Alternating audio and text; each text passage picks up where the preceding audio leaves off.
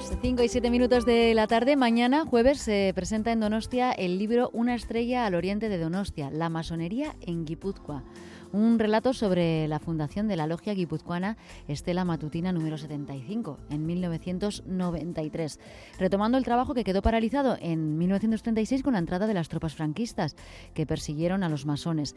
En el acto de presentación van a estar eh, presentes el gran maestro de la Gran Logia de España, Chema Oleaga, y la gran maestra de la Gran Logia Femenina de España, Mar Sánchez. Y queremos saber más sobre la masonería porque es cierto que poco sabemos. Chema Oleaga, Racha León. Aracha León, Aracha León. Eh, ¿Qué es la masonería, para empezar, para situarnos? Bueno, pues hombre, hay una definición oficial que es eh, un sistema peculiar de moral velado por alegorías y que se enseña mediante símbolos. Pero claro, si yo te digo eso, miras, bueno, ¿y eso qué significa? Entonces, en realidad es una forma de, de un trabajo intelectual que consiste en el desarrollo de una serie de valores es un lenguaje también, ¿no? Una serie de valores que defiende la masonería desde sus orígenes, ¿no? Esos valores son muy sencillos, son la libertad, la igualdad y la fraternidad, ¿no? La igualdad de pensamiento, la igualdad de, eh, eh, perdón, la libertad de pensamiento, el pensamiento crítico, la igualdad de oportunidades, por eso la, la, educación para todos, la sanidad pública, ¿no? En fin, garantizar los derechos, ¿no? Y la fraternidad, que es un concepto que supera al, de, que utilizamos habitualmente en política de solidaridad, porque la fraternidad lo que te viene a decir es que el prójimo es tu hermano o tu hermana y evidentemente los lazos son sagrados y no puedes poner ningún límite. Entonces, trabajar sobre eso desde un punto de vista intelectual y también desde un punto de vista íntimo, eh, cuasi moral eh, o cuasi espiritual, pues eh, todo ese conjunto de cosas es la masonería. Mm. ¿Tiene algo que ver con la religión? No, no hay dogmas, no hay ninguna, no existe ninguna creencia concreta que la masonería defienda. De hecho, en el seno de las logias hay personas que tienen diferentes religiones o no tienen ninguna. Lo único que sí que la masonería exige es la creencia en la trascendencia del ser humano. pero claro, eso del concepto de trascendencia cada uno lo puede interpretar como quiera. ¿no? Pero por eso las declaraciones de los derechos universales eh, son, son declaraciones en virtud de los cuales se protege específicamente a los, a los seres humanos, ¿no? para evitar las torturas, para evitar los malos tratos, el asesinato, etcétera, ese tipo de cosas. Eh, entonces, no es una religión, en absoluto, no hay dogmas y de hecho eh, dentro de las logias compartimos trabajos personas con, con, muy diferentes religiones. ¿Y qué es una logia? Pues una, la logia es la estructura, diríamos, básica de la masonería. ¿no? Las, eh, es un, grupo de, hermanos o, de hermanas que se reúnen para realizar esos trabajos que hemos comentado. Entonces, posteriormente, mm, cuando hay un número determinado de logias, se estructuran en una, en una organización superior que es el, término gran logia, que sería una traducción inglesa, diríamos. ¿no? Eh, entonces, bueno, pues eh, en realidad es, la logia sería el lugar concreto, el, lo que nosotros llamamos el taller, ¿no? donde se desarrollan esos trabajos. ¿Y cómo se llega a ser gran maestro de la Gran Logia? ¿Esto qué supone? ¿Qué responsabilidad se asume? Bueno, la verdad es que tengo que decirte que en su momento me, produjo pues un cierto vértigo, no tengo que reconocerlo, ¿no? Porque yo había trabajado en masonería desde hace muchos años, era algo que me apasionaba, que, lo, comprendía, lo sentía dentro, ¿no? Pero claro, la, labor del gran maestro es una labor cuasi representativa y de organización. Y entonces exige que tengas que representar a todos tus hermanos, no puedes cometer ningún desliz, ¿no? Tienes que representar a todos ellos, tenerlos en cuenta y, eh, propiciar muchos debates y muchas eh, conversaciones, ¿no? Todos y cada uno de los días, ¿no? De hecho, te diré que eh, en el proyecto que presenté cuando cuando me, ofrecí para ser gran maestro de la Gran Logia de España, venía en el primer lugar el hacer una reforma de nuestra constitución interna, de nuestros reglamentos, precisamente para hacerlos más abiertos, más participativos, ¿no? Porque la idea es acabar definitivamente con los prejuicios que hay sobre masonería, que provienen en su inmensa mayoría de la persecución franquista, y, eh, recuperar la honorabilidad que tiene la masonería en cualquier otro lugar de Europa ¿no? o del mundo. Mm, sí, porque hay como una sensación de secretismo ¿no? respecto a la masonería. Claro, hombre, en cierta manera es lógico porque ten en cuenta que en 1940 Franco aprobó una ley, bueno, Franco, los franquistas, ¿no? Aprobaron una ley que permitía al, Estado matar masones, simplemente por el mero hecho de serlo. Masones y masonas, ¿no? o, enviarlas al exilio o torturarlas. ¿no? Clara Campoamor, por ejemplo, que fue masona y que, y que ella eh, fue una de las promotoras del voto femenino en la República, pues no pudo volver nunca a España a, su país, ¿no? porque eh, para volver tenía obligación de tener que delatar a todos aquellos que habían sido sus, hermanos. ¿no? Y ella se negó y eso pues, le, llevó a morir en, el exilio. ¿no? Entonces, eh, eso digo un, caso, ¿no? pero hay muchísimos ¿no? de masones que tuvieron que pasar penurias de todo tipo. Hubo una persona en concreto, que fue un científico, a que le, privaron de su... de todos sus derechos, de su cátedra, de sus eh, laboratorios, ¿no? de lo que él trabajaba, y bueno, pues tuvo que vivir prácticamente en la indigencia durante muchísimos años, ¿no? y ocupándose pues sus vecinos de, él. ¿no? Entonces, eh, de alguna manera la masonería cuando se recupera, pues eh, lo que intenta es ir poco a poco asentándose. Pero ahora estamos en una etapa en la que queremos dar un paso más, explicar que es una organización perfectamente noble y natural y que defiende unos valores compartidos por millones de personas en el mundo. ¿no? ¿Y cuántas, eh, cuántos masones y masonas hay en Euskadi? Bueno, pues em, eh, antes de nada tengo que decirte que los masones no, no es necesario que estés toda la vida en activo.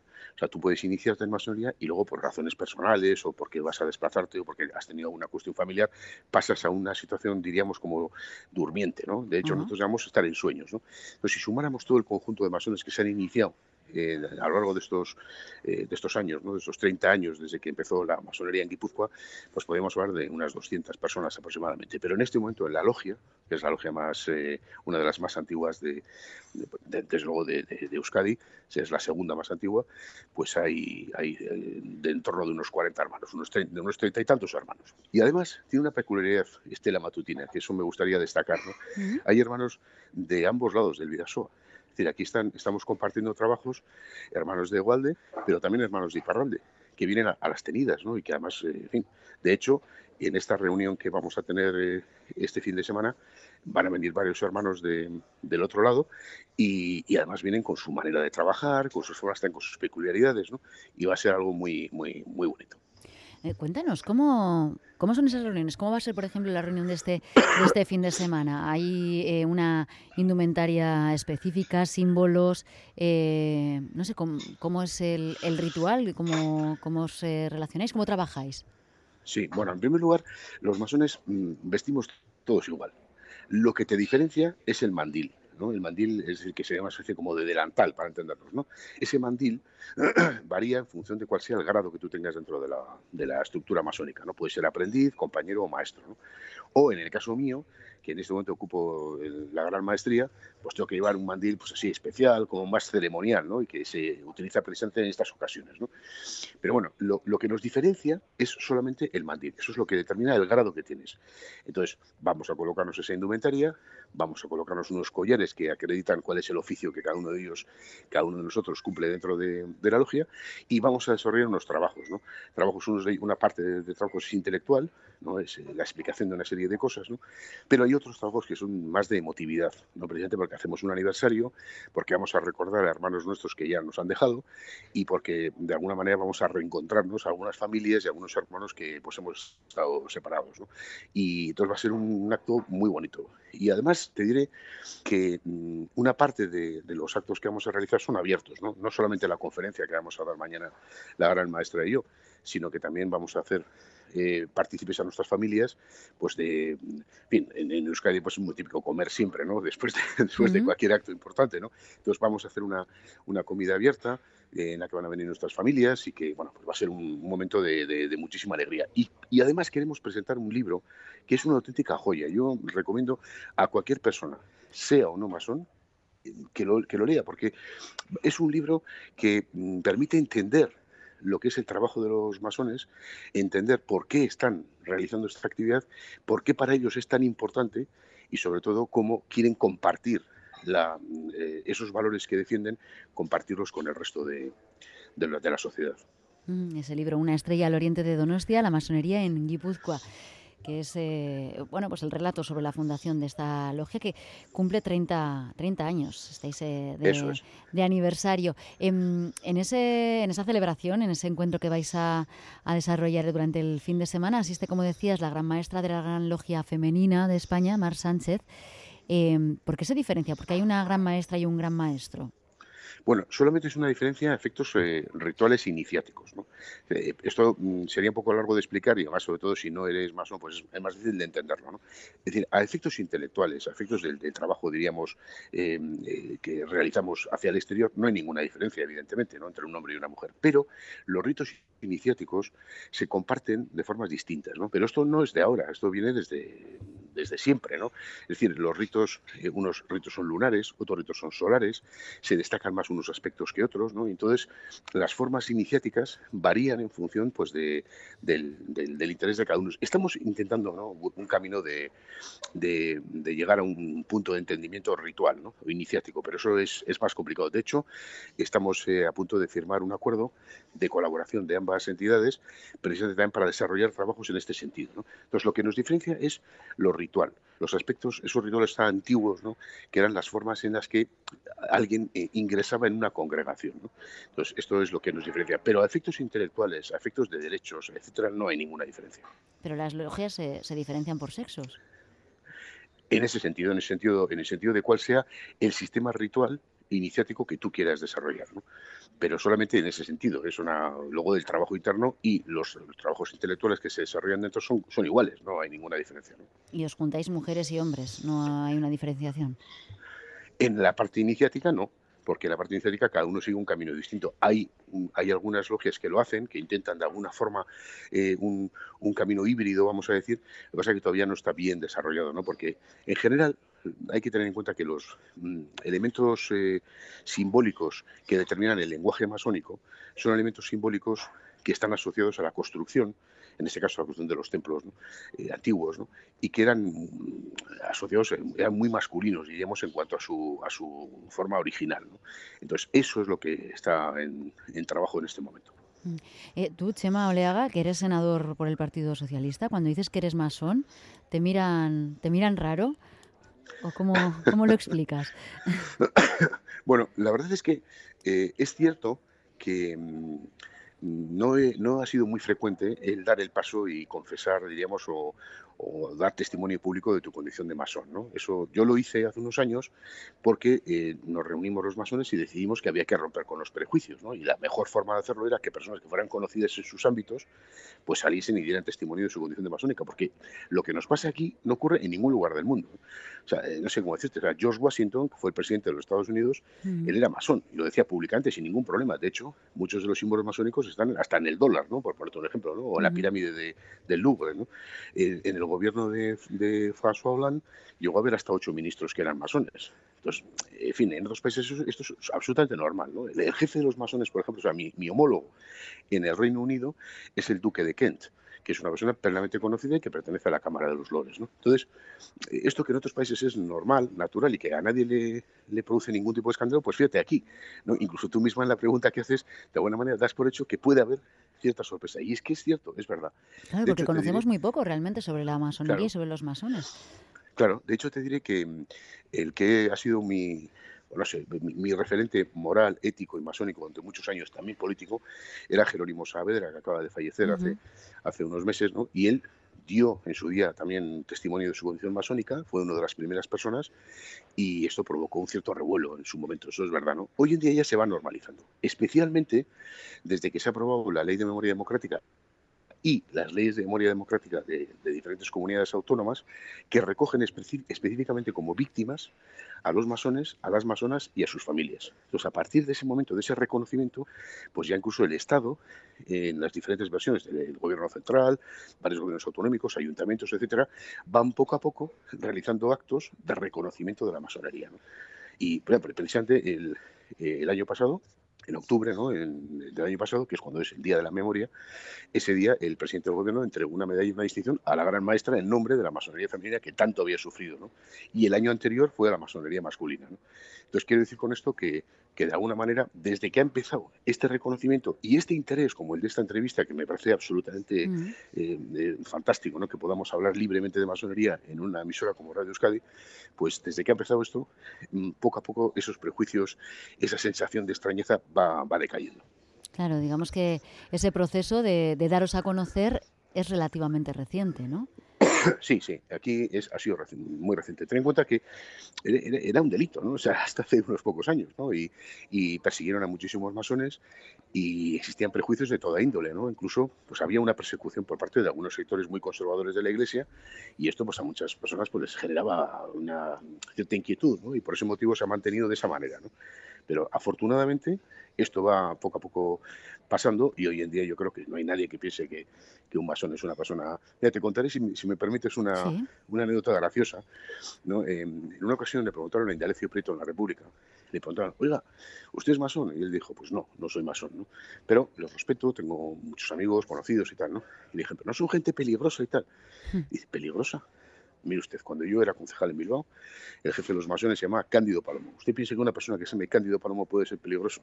Entonces, hice una broma con la cual quería de alguna manera decir, oiga, déjense ustedes de rollos, que los masones son gente absolutamente normal, gente honorable, que trabaja unos valores que son valores humanos compartidos por todos y que por tanto estas cuestiones tienen que, tienen que ir poco a poco desapareciendo de, nuestro, de nuestro presente. ¿no? Claro, lo que puede chocar es eh, toda la parte ritual, ¿no? sí, eso es Este año 2024, eh, yo cuando me estabas explicando, ¿no? Pues eh, cómo va a ser la reunión de este fin de semana y todo, bueno, pues todos los, ritos, los símbolos, la vestimenta. Claro, esto choca. sí, eso, eso es contrasta cierto. con, este eso, eso, es cierto, pero tiene, tiene su lógica. ten en cuenta que la masonería es, en cierta manera, un lenguaje que tú vas aprendiendo a medida que vas avanzando de grado. ¿no? te voy a poner un ejemplo. Eh, uno de los elementos simbólicos que nosotros utilizamos, que son más frecuentes, son el mazo y el cincel. Entonces, si a ti te regalasen un pequeño cubo de piedra, como tenemos, que eh, entregas a una persona que tiene esculpido en la parte delantera un mazo y un cincel, ¿qué le estás diciendo a la persona a que, a la que se lo entregas? ¿No? Pues le estás diciendo que con el mazo, que es su fuerza de voluntad, tiene que seguir trabajando, perfeccionándose, y con el cincel, que sería la educación, tiene que ir mejorando su, forma, ¿no? hasta convertirse en una piedra cúbica, ¿no? que sería la perfección. Como nadie es perfecto, pues ese, ese objeto será rugoso en una parte, ¿no? y de esa manera te están diciendo que tu camino tiene que continuar. ¿no? Entonces, ese lenguaje es el que te permite a ti luego componer pues, toda una serie de, elementos simbólicos con los que compartes los valores que la masonería defiende. O, por ejemplo, eh, yo recuerdo Luis Pascual, el, que no es masón, que yo sepa por lo menos, ¿no? Luis Pascual presentó en cierta ocasión una programación para público infantil en el teatro. ¿no?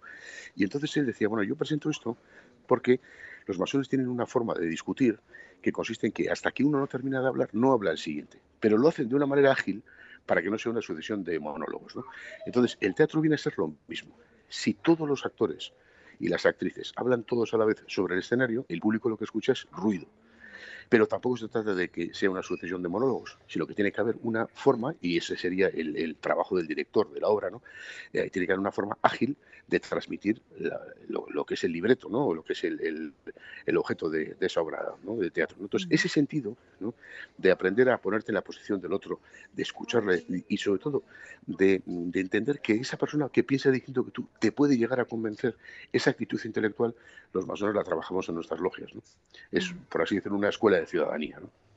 está generando interés esta entrevista. Nos pregunta un oyente si eh, se puede asistir a, esa reunión, si, si, puede haber algún acercamiento.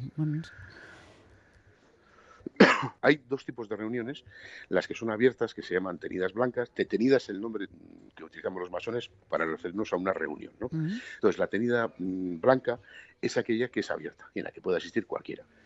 Eh, y, las las tenidas ordinarias son aquellas en las que solamente están reservadas a masones, o masonas en su caso, ¿no? porque van a trabajar un elemento ritual que previamente han estado estudiando. ¿no? Y entonces eso, eso se hace en exclusiva. ¿no? Pero sí que es cierto que hay otra serie de reuniones que son abiertas y de hecho nosotros pues estamos estudiando la posibilidad de hacer alguna en breve, ¿no? No sé, mm, se suele hacer, por ejemplo, en algunos otros lugares como Madrid o Barcelona o París o, Londres, ¿no? Se hacen una vez al año con motivo del, del 1 de noviembre, pues se hace una serie de actos en los que se recuerda a aquellos hermanos, familiares, eh, amigos, amigas, etcétera, que han pasado, como decimos nosotros, al Oriente Eterno, es decir, que han fallecido. Entonces se hace una ceremonia muy específica que es muy, muy, muy emotiva y en la que se van distribuyendo todos los elementos simbólicos que para los masones son importantes y que queremos compartir con los demás. Pues eh, de momento este fin de semana eh, reunión para presentar por un lado una estrella de Oriente de Donostia este jueves, mañana mismo, y para reuniros en ese 30 aniversario de la Logia Guipuzcoana Estela Matutina eh, número 75. ¿Cuál es la historia de esta logia, por cierto? ¿No has terminado de contarme? Pues mira, Sí, eran, eran hermanos de ambos lados del Vidasoa que eh, llegaron a la conclusión de que, que, como en Guipúzcoa no había masonería, oficialmente no existía, ¿no? Eh, había que buscar la fórmula de recuperar la tradición que había roto el franquismo, ¿no? con las logias eh, de, la, de, Altuna y otras ¿no? de, la época republicana. ¿no? Y entonces utilizaron el término estela matutina, mm, que es en, latín, ¿no? pero que en realidad hace referencia pues, a esa estrella de la mañana que es, que es tan, tan importante para los vascos también, ¿no? Y que tiene, y, su estandarte, el estandarte que ellos, que ellos proyectaron, pues tiene que ver también con las actividades que en su día realizaban los vascos en la mar, ¿no? con es, otros, una serie de elementos simbólicos asociados, por ejemplo, a, un camino iniciático en el cual está Eunate, por ejemplo, ¿no? el templo de Eunate, en fin, toda una serie de elementos que quisieron recuperar con los, cual, con los cuales lo que hacían era recordar aquella masonería antigua y en la masonería nueva que, tenía que venir, una masonería pues moderna, adaptada ya al siglo XX en aquel momento, al siglo XXI diríamos hoy. ¿no? Entonces eran hermanos de ambos lados, poco a poco empezaron a trabajar y escogieron además un ritual que no se había utilizado anteriormente que era un ritual que se llama emulación, que es un ritual muy, muy, muy, muy, muy típico en el mundo británico, ¿no? precisamente pues para separarte un poco de lo que era la, la fórmula habitual que se eh, trabaja de, los rituales más, más tipo francés, ¿no? que, que es el, la otra fórmula. Y así de esa manera pues no, no había un predominio de unos sobre otros, sino que era una tercera fórmula. ¿no? Fue, fue, fue una aventura muy, muy, muy interesante, muy interesante. Ya digo que está generando mucho interés esta entrevista. Eh, una última pregunta, porque estamos ya casi fuera de tiempo. Nos preguntan cómo se entra en la masonería. ¿Hay que ser invitado? ¿Hay que conocer a alguien? Bueno, eh, eh, hay varias formas. Una es que si conoces a alguien, pues se lo comentas, ¿no? tengo interés, me gustaría eh, ser masón, iniciarme, ¿no? y esa persona inicia los trámites. ¿no? Otra forma es dirigir, hoy en día con los medios tecnológicos, pues con que entres en la, en la, en la página de la Gran Logia de España, verás una dirección, envías una carta o envías una carta directamente a la dirección, al correo electrónico de Estela Matutina y, y entonces al un tiempo pues recibes una llamada te hacen unas, eh, unas entrevistas, ¿no? y una vez que esas entrevistas se han hecho por parte de, un par de miembros de la logia, esos miembros dicen a los demás hermanos si la persona que la entrevistó, a su juicio, es apta pues para, para iniciarse. ¿no? Y entonces, nada, sin más, se señala un día para hacer la ceremonia de iniciación que te, te garantizo que es una de las experiencias más impresionantes que he vivido en mi vida y que se la recomiendo a cualquiera. Bueno, pues eh, Chema Oleaga, gran maestro de la Gran Logia de España, tendremos que hacer una segunda parte de esta entrevista porque nos han quedado muchos elementos eh, por, tocar, muy interesantes. Qué ricasco. Encantado, encantado. Cuando queráis, para mí es un placer hablar de estas cuestiones y más en, nuestra radio, Radio Euskadi. Agur. Agur, agur, San.